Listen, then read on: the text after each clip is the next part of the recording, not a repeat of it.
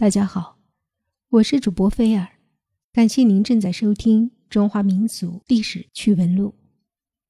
今天给您讲述的这一则趣闻是清朝官员的事情。清代的地方司法系统一直存在着一个影响恶劣、尽人皆知但无法解决的现象——会盗。什么意思呢？就是忌讳盗窃案。有些官员为了掩盖案情，不但不为受害者伸张正义，甚至还蓄意栽赃，造成更大的冤案。那官员们为什么要这么做呢？让我们仔细的来听一听吧。所谓会道，在当时的情况下，也就是说，所管辖的境内如果出现了强盗案，特别是多名强盗。入室抢劫财物，甚至杀伤事主的案件，地方官吏往往是不愿意据实立案，将盗情上报的。在这种情况下，他们通常采取两种做法避免立案：第一是建议诱导甚至压服事主，使其收回报案请求；第二是会盗为窃，即如果事主。丢失的财物不多，而且没有人员伤亡，就将明火执仗的入室抢劫案，在案卷上改为偷偷摸摸的入室盗窃案，避重就轻。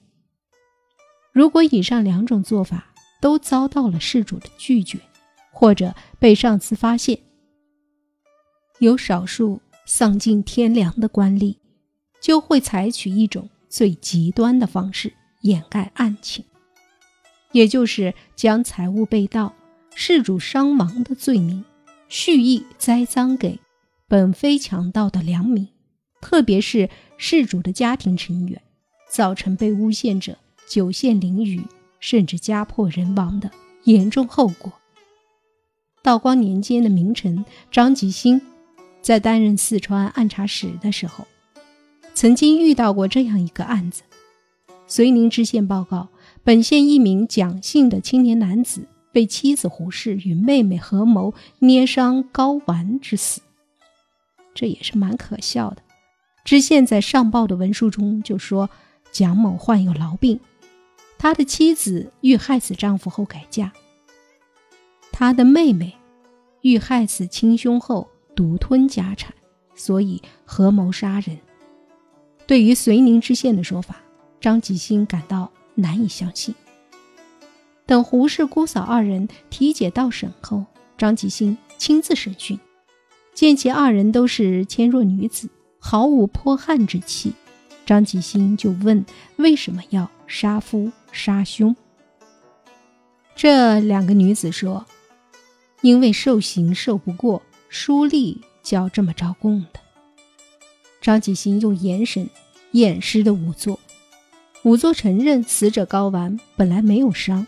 遂宁县的张师爷怕验尸单中填写死者遍体无伤会导致上司的驳查，所以就让仵作捏爆睾丸重伤致死。张吉新再提蒋某的相邻亲友仔细查问，事情真相终于浮出了水面。此案死者蒋某素患痨病，病情十分严重。案发当夜，蒋某与妻子胡氏赤身在床上沉睡。胡氏忽然听得丈夫大喊了一声，从睡梦中惊醒后，发现丈夫已滚落在地。胡氏欲披衣而起，却找不到自己的衣服。她看到屋内墙根处被挖出了一个大洞，透进光来。胡适一边惊呼有强盗，一边赶到小姑房中借衣服和照明的工具。胡适的呼喊声惊醒了邻居，随后邻居持灯前来，照见胡适屋内墙根有洞，屋内的东西都已经被偷了。本来身患重病的蒋某受到惊吓，已经躺在地上气绝身亡了。大门外杳无人影。洞口泥堆上有足迹，正在此时，邻村隐约传来了追逐强盗的叫喊声。次日，该乡的保长到县衙门禀报了蒋家的盗情，知县执意会道，命捕役诬陷胡氏姑嫂谋夫杀兄，以掩盖盗情。胡氏姑嫂遭严刑逼供，受刑不过，就听了捕役的教供，自认谋杀了。案件的实情既被张吉星看破，胡氏姑嫂得以无罪释放。事实上，对于因地方官员贿盗而横遭诬陷的受害者来说，在本省内正常的审转程序中就得以伸冤洗雪的概率非常的小。与胡氏姑嫂相比，许多被诬陷的人结局要比他们惨得多。按照大清律例和吏部处分条例，地方官。会盗污粮，即当反坐。这可以说是非常严格的。即便并未污粮，只是单纯会盗不报，或是会盗为窃，一经发觉，初审官也会被革职，永不录用。此外，如果上司官员没能及时发现初审官的以上行为，也有不小的连带责任。在这么严厉的处分下，为什么会道问题屡禁不绝？地方官不惜诬陷无辜，以身犯险呢？这问题的根源还要从清代的制度上来找。首先是清代官员的考级制度。根据清代律例和处分条例，地方如果发生强盗案，当地大小文武官员。又没能在一定期限内将盗贼抓获，就有疏防之罪，要被吏部给予处分。处分的轻重根据盗情的严重程度、官员对此事责任大小、盗贼被抓获的时间长短而定。事实上，在当时的刑侦技术条件下，捕盗非常困难。州县官一旦将盗案，立案上报，十之七八难逃书房之罪。除了书房处分，如果被捕的强盗在抓捕过程中被捕役虐待致死，在节省路途中逃跑，或是被同伙劫囚，关押在监室死亡，或者是越狱，地方官也都有相应的处分。这种情况下，如果能会盗不报，将大事化小，小事化无，对地方官来说，无疑是最有利的；而对于那些由道而奸、由道而杀、难以讳言的大案，一些保卫心切、人品又极其败坏的官员，就会冒险做出污良的举动。其次，是清代的地方财政制度的问题。一方面，清代的财政收支采取量入为出的管理办法，由中央户部统一支配，每一笔开支都要严格奏销。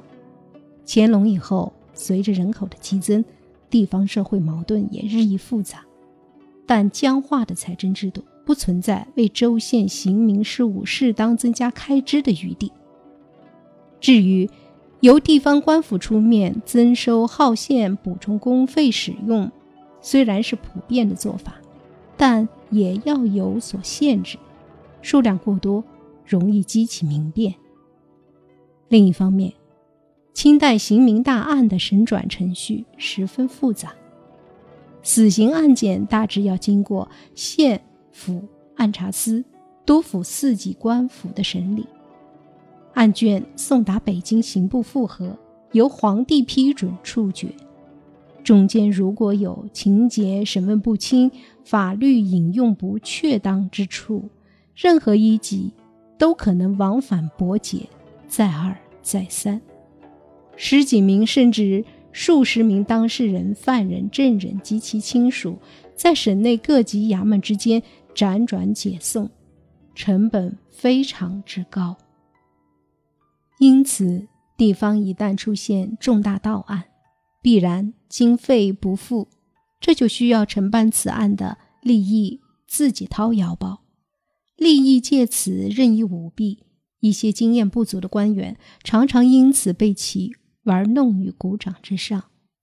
一些官员或不欲造成经费亏空，或不愿受制于利益，往往有压案贿盗之举。而一些恶吏，如果与大盗相串通，甚至本来就是养道之人，受官员委派办案捕盗时，就会出现接受盗贼贿赂。转而诬陷良民的举动，对于会盗，特别是会盗污良这样疑惑百姓、助长盗窃、破坏吏治的虐政，清廷和当时的有识之士都有清晰的认识，但又无法彻底打破、更改考级制度和财政制度，从而根治这一弊端，只能不断的对地方官进行说教告诫。并通过以上至下的制度设计，在个案层面进行纠错，省内无法解决，就由中央派遣钦差处理；而一旦督府甚至中央高官也有息事宁人之意，则下面的官员就会包庇盗贼，那么盗贼猖獗、生灵涂炭的局面自然随之而来。